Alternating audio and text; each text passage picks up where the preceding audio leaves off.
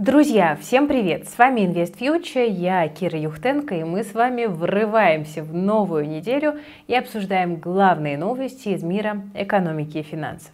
Поговорим, конечно же, про санкции, поговорим про Тиньков, но и других важных тем у нас с вами предостаточно, поэтому обязательно смотрите до конца, ну и ставьте лайк, если вам нравится наша работа.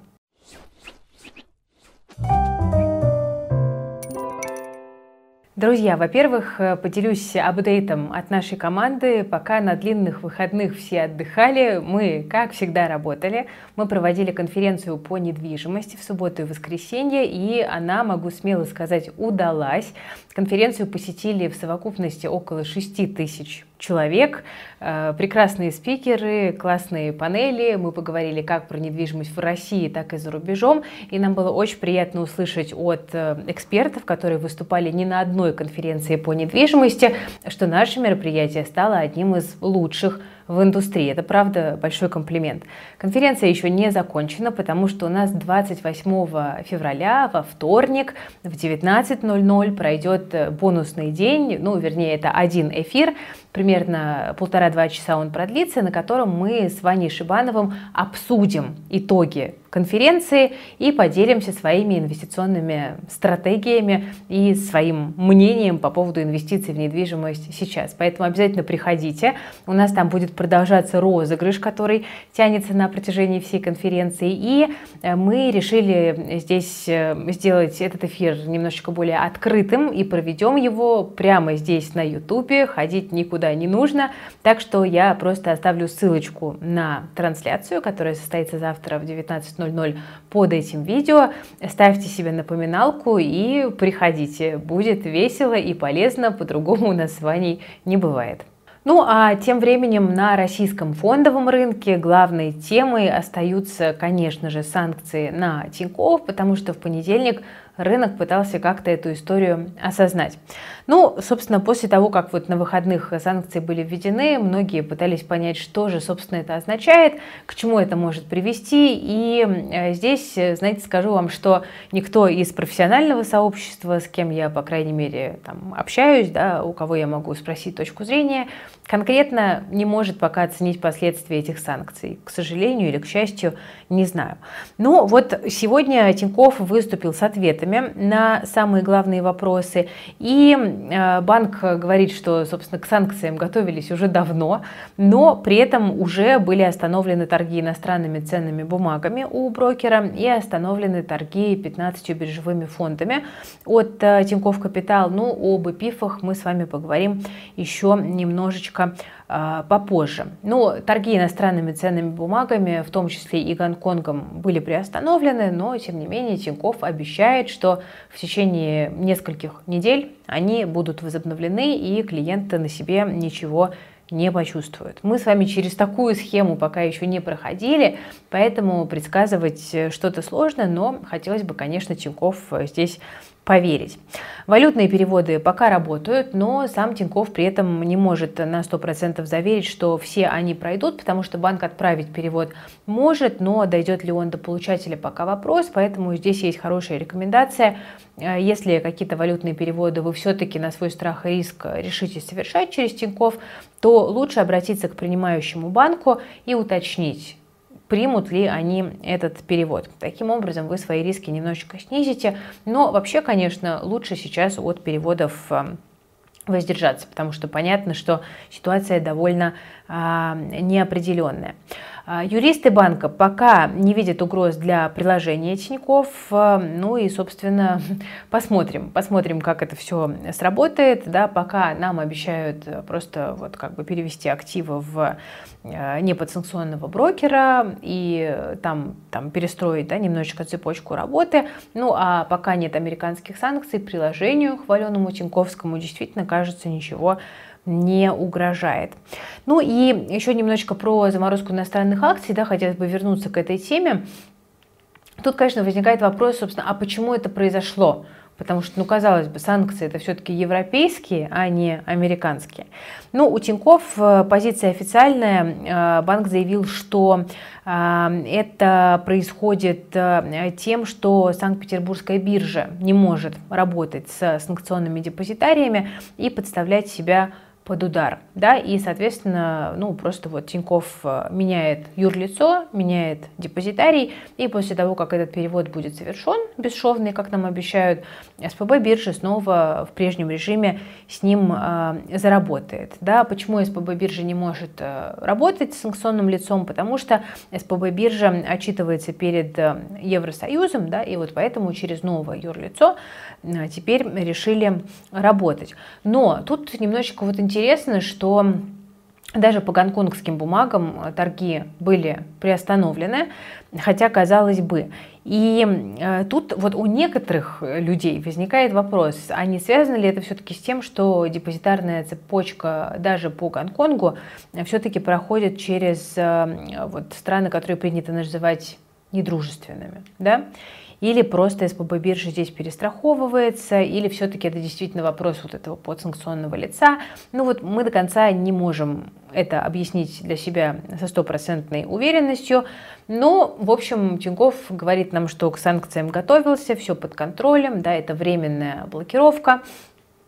Но, с другой стороны, знаете, и ВТБ в прошлом году нам говорил все то же самое, и ВТБ тоже, кстати, стрелки переводил тогда на СПБ биржу, как вы помните. Поэтому, к сожалению, к моему огромному сожалению, пока какие-то прогнозы делать достаточно сложно. Но вот, э, знаете, если все-таки э, действительно Тиньков перестраховывается в ожидании американских санкций, э, то здесь возникает вопрос, а почему все-таки клиентам не дали выбора, да, продать бумаги или все-таки перевести их в другой депозитарий да, а прямо вот сразу в понедельник все это дело заблокировали, если а, до полноценного выступления санкций в силу есть еще довольно большой запас времени. Непонятно, видите, тут, тут есть много как бы теорий, которые друг с другом конфликтуют, и правда мы с вами пока не узнаем. Ну и, собственно, пробы ПИФы, да, тоже я не могу не упомянуть, потому что э, под ограничения попали стратегии вечного портфеля в долларах и евро и остальные иностранные ПИФы от э, управляющей компании Тиньков э, Капитал. Да, всего 15 штук. Э, причина. Тиньков Капитал приостановил расчет стоимости чистых активов БПИФ и выдачу и погашение паев по ним с сегодняшнего дня. Ну вот тут тоже многие задаются вопросом, а почему именно приостановили торги фондом на золото? Потому что буквально летом прошлого года маркетинг довольно активно клиентов в этот фонд заманивал и представлял его как раз-таки одну, и как одну из опций а, для хранения долларов. Но вот мы видим, что а, что-то тут тоже пошло не так. А, Тиньков обещает, что и паями фондов в скором времени тоже можно будет торговать. Ну, цитата, реализация этих решений требует временной приостановки торгов фондами Тиньков, в составе которых есть иностранные активы. Ждем возобновления торгов в течение ближайших дней. Ну, в общем, вот и здесь тоже такие успокаивающие формулировки. Очень э, хочется надеяться, что вопрос как можно скорее разрешится. Ну и еще, кстати, обратите внимание, что Тиньков э, начал закрывать э, шарты по иностранным ценным бумагам. Всем клиентам были разосланы сообщения о высоких рисках маржин колов. А, потому что иностранные ценные бумаги доллара и евро выпали из списка ликвидных бумаг. То есть такие активы не будут считаться обеспечением при маржинальной торговле. Ну и Тиньков предупредил, что возможно принудительное закрытие части позиций. А, вот сказал представитель Тинькофф Инвестиций, что шарты по иностранным ценным бумагам закрывают, по валюте нет. Вот. Но при этом все, что касается там, рублей, юаней, да, э, здесь ничего не меняется. Рублевые, юаневые активы остаются в перечне ликвидных инструментов и будут учитываться при расчете маржинальных позиций. Ну, вот знаете, э, мы говорим часто о том, что у Тиньков есть довольно большой запас времени до вступления санкций в силу, но обратите внимание, что, э, например, карта Union Pay у российских туристов уже перестают работать. А я вам напомню, что речь идет про карты Union Pay банков, которые попали под санкции вот новые, да, США и Великобритании. Это вот может коснуться там банков «Зенит», «Уралсиб», «Приморье», МТС банк и Санкт-Петербург. И банки прямо официально обратились к владельцам карт, которые находятся за рубежом, и попросили их снять наличные в банкоматах или заранее сделать покупки. А, при этом интересно, что официально китайская платежная система не отказывалась от э, банков, но э, тем не менее вот мы видим, что э, такая вот история. Кстати, Промсвязьбанк, который попал в SDN-лист, уже какое-то время назад перестал выпускать карты Union Pay, ну и многим подсанкционным банкам, в общем-то, к системе не разрешают подсоединиться, потому что боятся попасть под вот такие вот вторичные санкции. Да, то есть мы видим, что Union Pay буквально в течение нескольких дней перестали работать, хотя, казалось бы, здесь тоже какой-то запас времени э, должен быть, но нет. Теперь давайте поговорим с вами о хорошем. А, у нас укрепляется российский рубль. А, прошлой неделе была неделей большой геополитики, как мы с вами ее назвали, и за прошлую неделю там почти на 4% рубль и к доллару и к евро просел. А, ну, потому что боялись новых рисков, новых ограничений, но в итоге все-таки оказалось все не так страшно.